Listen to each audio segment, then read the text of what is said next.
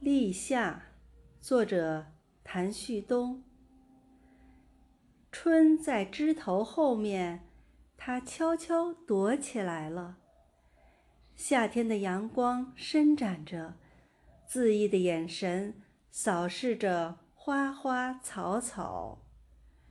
小鸟只在早晨唱歌，虫子怕太阳晒出汗，夜晚才出来弹琴。我们在树荫下聊天，云朵不会笑话的，只有阳光会流露出嫉妒之心。